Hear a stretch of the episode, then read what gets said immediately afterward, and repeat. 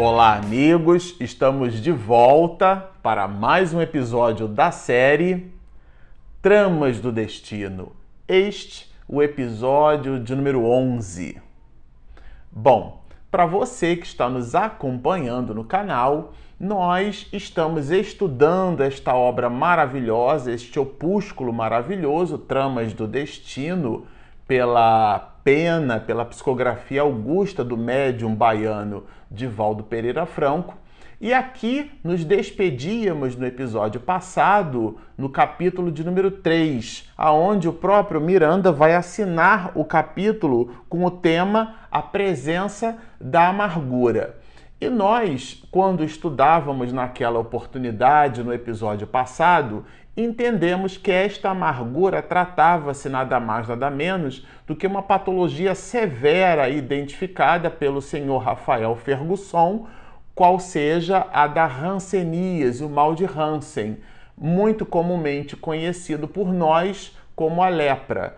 E à época, ele então, depois da segunda entrevista, porque busca um especialista em dermatologia, este especialista que faz a diagnose, encaminha-o sem avisar nada a ele para um segundo médico, e esse segundo médico então é, é, o faz, o direciona já para um hospital que mais parecia um, um presídio na própria expressão de Miranda e ele dá-se conta do seu infortúnio. E nós nos despedimos então nessa visão é, de amargura mesmo, que era o senhor Rafael Fergusson ali às voltas com um destino novo para a sua vida.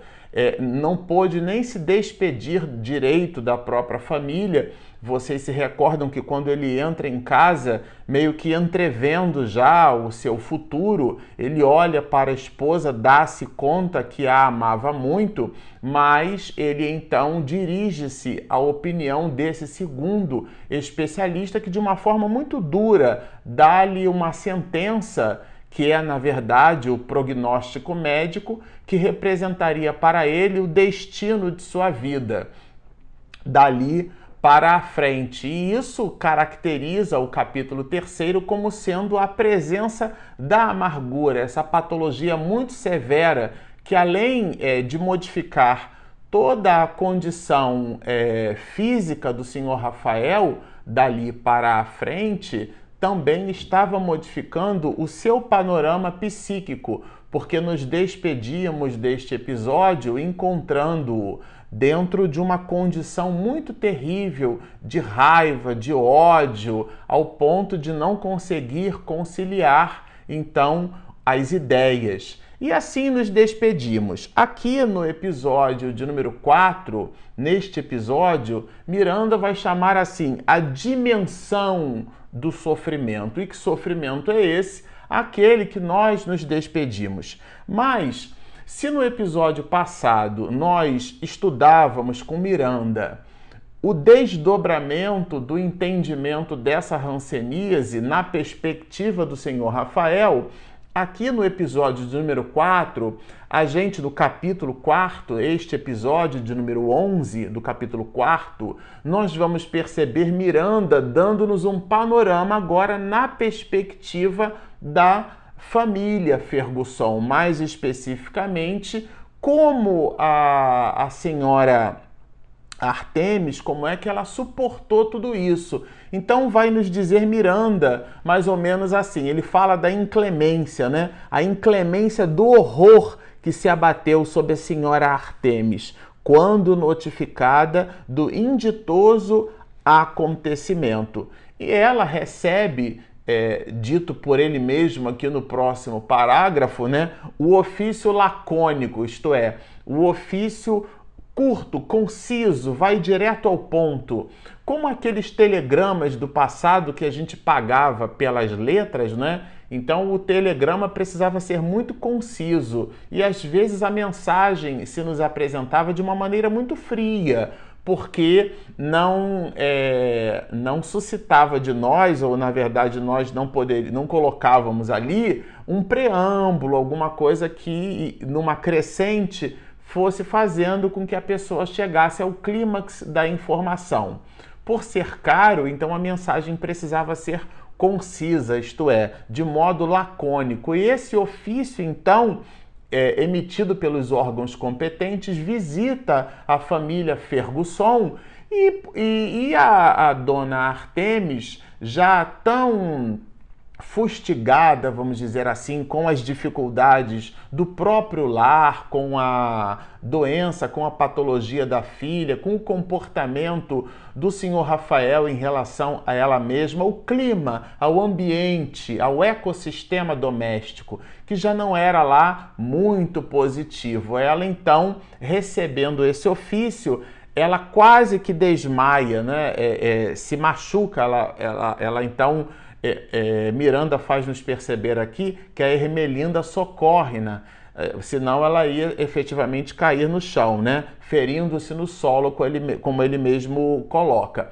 E a mensagem, além de informar que o marido era possuidor de hanseníase, como disse o especialista na entrevista do senhor Rafael, a família precisaria então ser toda ela investigada. E a mensagem se lhe exigia, diz aqui o texto, a presença no posto de saúde para exames necessários. E a família recebe essa notificação desse jeito, porque se vocês se recordam, o senhor Rafael, na verdade, não consegue voltar à casa, ao lar, ao ambiente doméstico. Dali mesmo ele já sai para o hospital e fica ali internado. Então ela recebe a notícia não do marido, mas desse ofício. E a notícia chega como um binômio.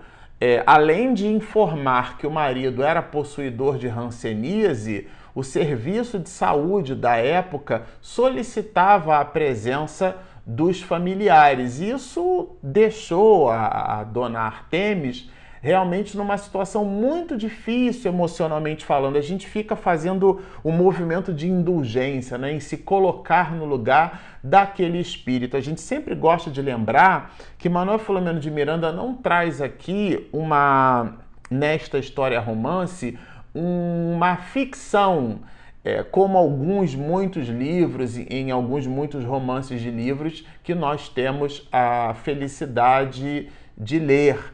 Não, aqui trata-se, muito embora seja com igualmente um romance, mas uma história verdadeira e não uma ficção. Então, esse espírito aqui, é, abstração feita aos nomes que Miranda coloca, ele diz isso no início do livro e foi objeto da nossa observação e do nosso estudo. Miranda coloca os nomes, sim, foram modificados, mas a história é ela mesma. Ele romanceia a história e coloca de um jeito muito sofisticado até, mas a gente fica realmente imaginando a dor desse espírito que não passou Dona Artemis.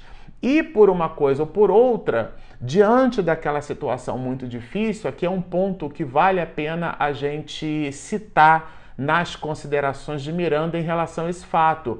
É que eles se recolheram, as duas, na verdade, né? Ermelinda e que é o braço direito de Dona Artemis, a gente vai perceber isso durante todo o estudo dessa obra. Ermelinda e Dona Artemis, diante daquela situação, elas fazem um movimento de recolherem-se. Então ele diz assim, ele diz assim olha, recolheram-se à oração lenificadora, ora vertida em palavras de dor excruciante, ora calada em silêncios abissais da amargura. Sim, porque às vezes não dizer nada quer dizer muita coisa. E nos chamou a atenção porque é justamente este movimento da oração, aliás, movimento esse que foi insuflado pela própria mãe desencarnada de Dona Artemis, que também é um personagem assim como Ermelinda, que está ali o tempo inteiro gravitando em torno das iniciativas, das dificuldades e do cenário de vida de Dona Artemis e da família Ferguson como um todo. Ela ali então insufla, incita, é, promove inspiração para que as duas buscassem a oração. E a oração modifica o plano mental. Miranda vai dizer assim: foram acalmando, atendidas pelo magnetismo dulcificador e reconfortante que lhes aplicavam os invisíveis amigos espirituais, responsáveis pelo curso dos acontecimentos educativos em prol da sua redenção. Uma coisa que não está escrita, mas está escrita, é que Naquele momento muito grave, a família não estava desamparada. Existiam espíritos de boa, alta envergadura que estavam ali amparando-as. E a sintonia espiritual que elas é, proporcionaram com a oração deu às duas condição de, modificando a faixa vibratória, receber esta espécie de lenitivo, né? E Miranda vai inclusive dizer que eles inspiram decisões felizes e evitam ciladas odientas. Quando nós estivermos numa situação muito difícil, que a gente não sabe para onde ir, ore. Aliás, é, no quarto congresso espírita nacional, que foi aquele congresso aonde homenageávamos, foi uma iniciativa da Federação Espírita Brasileira para homenagear nada mais nada menos que Chico Xavier, é, numa entrevista que, que Divaldo Franco forneceu aos jovens porque os jovens estavam ali é, positivamente falando, contaminando aquele espaço do Congresso, era uma irradiavam alegria e bem-estar, tocavam violão pelos corredores e a organização do evento é, resolveu valer-se da presença de Divaldo naquele espaço e buscando Divaldo é, perguntou ao Divaldo se ele não poderia falar para os jovens e assim ele o fez. Ao final, durante uma certa dinâmica de perguntas e respostas, ele, Divaldo Franco, vai dizer: no momento, numa cilada que a jornada evolutiva vai nos trazer e a gente não sabe o que fazer, não sabe para onde ir, ore. Né? Orar, dito por ele mesmo anteriormente, numa outra oportunidade, orar é abrir a boca da alma, né? falar com Deus. E este movimento, então, foi é, exercido por Ermelinda e nada mais, nada menos que a própria dona Artemis. Bom, mas aqui Miranda estabelece outras considerações em relação ao ato de orar. Ele fala das forças superiores decorrentes da oração e do intercâmbio psíquico. Porque os espíritos estão ali ao nosso lado. Às vezes a gente diz assim: ah, eu estou aqui nesse momento, eu estou sentindo uma presença amiga, estou sentindo uma, uma sensação gostosa. E as mais das vezes aquele espírito já te acompanha por 10 anos mas só naquele instante em que você se permitiu uma vibração diferenciada, se permitiu estabelecer uma faixa de frequência de pensamento diferenciada, é que você igualmente se permitiu a percepção desse espírito e acha que ele está ali naquele momento, quando de fato aquele espírito já te acompanha há de muito. Então tudo isso gira em torno é, essas forças decorrentes né, são é, em função da, do nosso movimento de oração.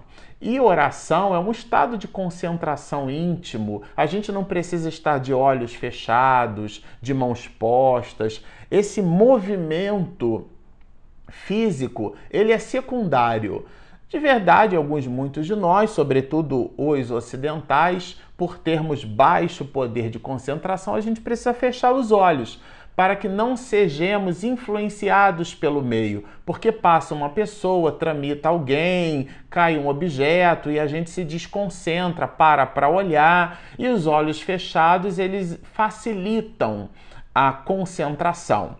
Mas de fato, a verdadeira concentração, que é estar em torno do próprio centro, em torno das próprias possibilidades psíquicas, essa concentração não tem nada que ver com posição de mãos, de olhos ou do corpo. Ela é uma posição, é uma genuflexão da alma. E quando a gente busca essa genuflexão, nós somos então atendidos porque sintonizamos com essas entidades benfazejas. E mais abaixo, até decorrente desta mesma situação, as duas almas afins combinaram que não poderiam ocultar aos jovens o drama que pesava sobre o lar. Sim, porque a família inteira recebeu o convite para ir à unidade de saúde fazer exames a fim de identificar se o senhor Rafael já não havia contaminado mais alguém na família.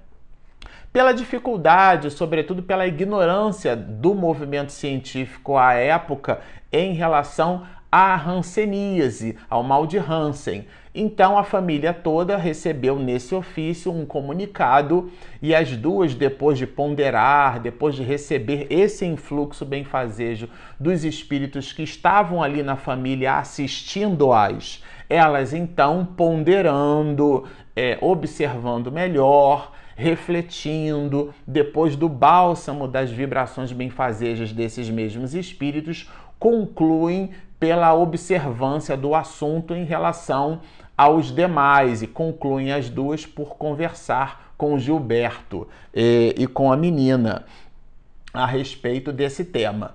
Mas é, o que é importante também destacar aqui, que Miranda deixou no material, deixou nesse capítulo, era a situação socioeconômica. Era uma família de classe média daquela época, o que caracterizava a condição de classe média, é, mas não era uma família muito rica. E as posses materiais dessa mesma família eram resultado do trabalho do senhor Rafael. Fergusson. No momento que a família Fergusson não possuía mais o patriarca é, municiando-os de condição financeira, isso era algo que igualmente afligia Dona Artemis, porque estava ela numa família com que condição para manter essa mesma família. Tudo isso dava a Dona Artemis uma aflição muito grande, né? Miranda vai escrever aqui: constituíam-se de pessoas de classe média, conforme os padrões econômicos vigentes na terra, que dependem das cotas do labor resignado sem maiores economias que suportassem um período largo de vicissitudes. Isto é, estavam é, numa situação muito difícil. E tudo isso afligia, como disse Dona Artemis. E ela mesma é, vai nos dizer aqui, Miranda, em relação a essa aflição, ele coloca assim: Dona Artemis somava a extrema aflição de uma indébita viuvez com o esposo vivo-morto porque é, ao mesmo tempo em que ela não poderia contar com o senhor Rafael presente nas iniciativas domésticas, é, ela sabia que na ausência ele estava vivo, porque estava hospitalizado. Ad eterno, mas estava hospitalizado. Então era uma espécie de vivo morto, como vai nos dizer aqui Miranda. E isso dava a ela reflexões sobre as dificuldades financeiras e também sobre aquilo que o próprio Miranda vai pontuar como sendo esdrúxulos preconceitos, que é aquela falácia que alguns muitos de nós possuímos é, em relação aos nossos vizinhos. Isso era muito mais comum à época em relação a essas questões da hanseníase. Então, uma família com alguém com hanseníase era uma família marcada. E ela então ela era alijada da sociedade. O doente então nem se fala, porque o senhor Rafael, assim que diagnosticado, ele não consegue nem voltar para casa. Dali mesmo ele já é internado. E a família recebendo esse lacônico ofício é então convidada para ir a um posto de saúde, a fim de que todos os participantes desta mesma família fossem identificados ou não com a hanseníase. Bom, mas Miranda continua aqui, ele vai dar para nós mais elementos nessa história romance para que a gente tenha assim um panorama é, é, do cenário, desse cenário familiar, né? Então, Ermelinda, que é a cunhada, abraça então Dona Artemis, as duas estão ali muito unidas e ela faz um movimento de oração.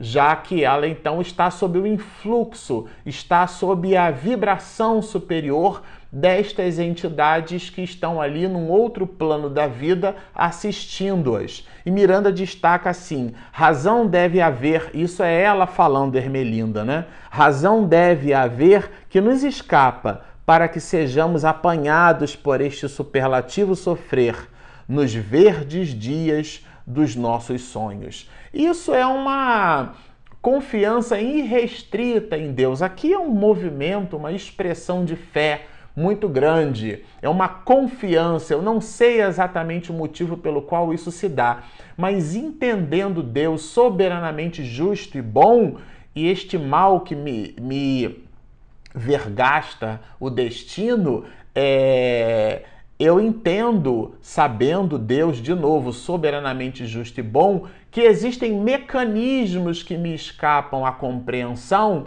que devem ser necessários para a minha vida, muito embora não o compreenda, muito embora doa muito. Eu faço esse movimento de entrega. É a fala de Ermelinda para Dona Artemis numa espécie de consolo mútuo entre as duas. E depois o Miranda destaca que sob o influxo já né, é, é, da genitora de Dona Artemis, ele usa uma expressão assim semi-incorporada, porque estava tão ligada ao pensamento da genitora de Dona Artemis, que ela então quase que profetiza, dizendo que dia virá em que veremos retornar o nosso Rafael. É, ela vai falar, então vai dar esperanças a Dona Artemis de que o assunto não termina ali. Né?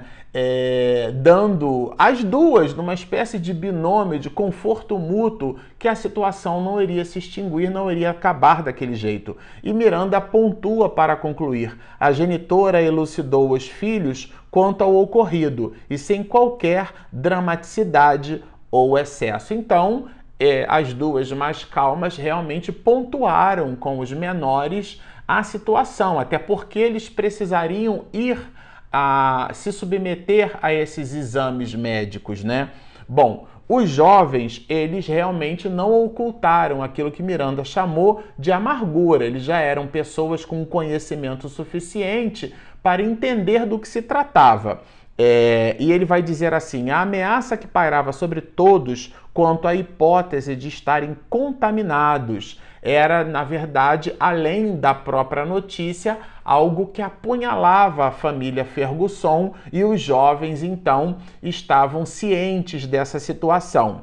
É, agora, Lissandra, que é a filha já apresentando problemas de epilepsia é, juvenil, depois da notícia, vai nos dizer Miranda que foi Lissandra acoimada pelo choque, como aliás esperado, foi vencida pelo mergulho demorado em dura crise epileptiforme, é, perdendo a consciência. Quer dizer, como se não bastasse a situação, a menina, a jovem, ainda apresenta todo esse quadro, ela perde a consciência, entra num choque epilético. A gente observa assim a situação de vida de Dona Artemis, a situação de vida de Ermelinda, o quadro familiar muito grave. Aqui realmente é o momento ápice do drama familiar, vamos dizer assim, né? E ele vai pontuar que a jovem ressumava no transe afligente as reminiscências da vida anterior. Isso eu achei bem interessante destacar, porque esse movimento epiléptico não era uma crise obsessiva, era na verdade a própria jovem Lissandra se movimentando nesse que Miranda vai chamar de transe afligente movimentando o seu psiquismo na recordação de reminiscências de vidas anteriores. E ele então, é, Miranda, vai concluir o capítulo pontuando-nos assim: que aquela foi para a família Ferguson uma demorada noite de agonia. Essa noite de agonia é aquilo que ele propõe no próprio início do capítulo, a dimensão do sofrimento, né? É, que agora é entendida de fato por toda a família. Bom, Nós ficamos por aqui. Se você está nos assistindo em nosso canal, por favor, e ainda não se inscreveu, clique aqui embaixo, inscreva-se. Do lado tem um sininho, depois que a minha esposa, Regina Mercadante, faz aquela edição caprichadíssima, você recebe a notificação em primeira mão. E nós temos também o nosso app disponível gratuitamente na Google Play e na Apple Store. Então estão feitos convites. Baixem o nosso app, sigam-nos e muita paz.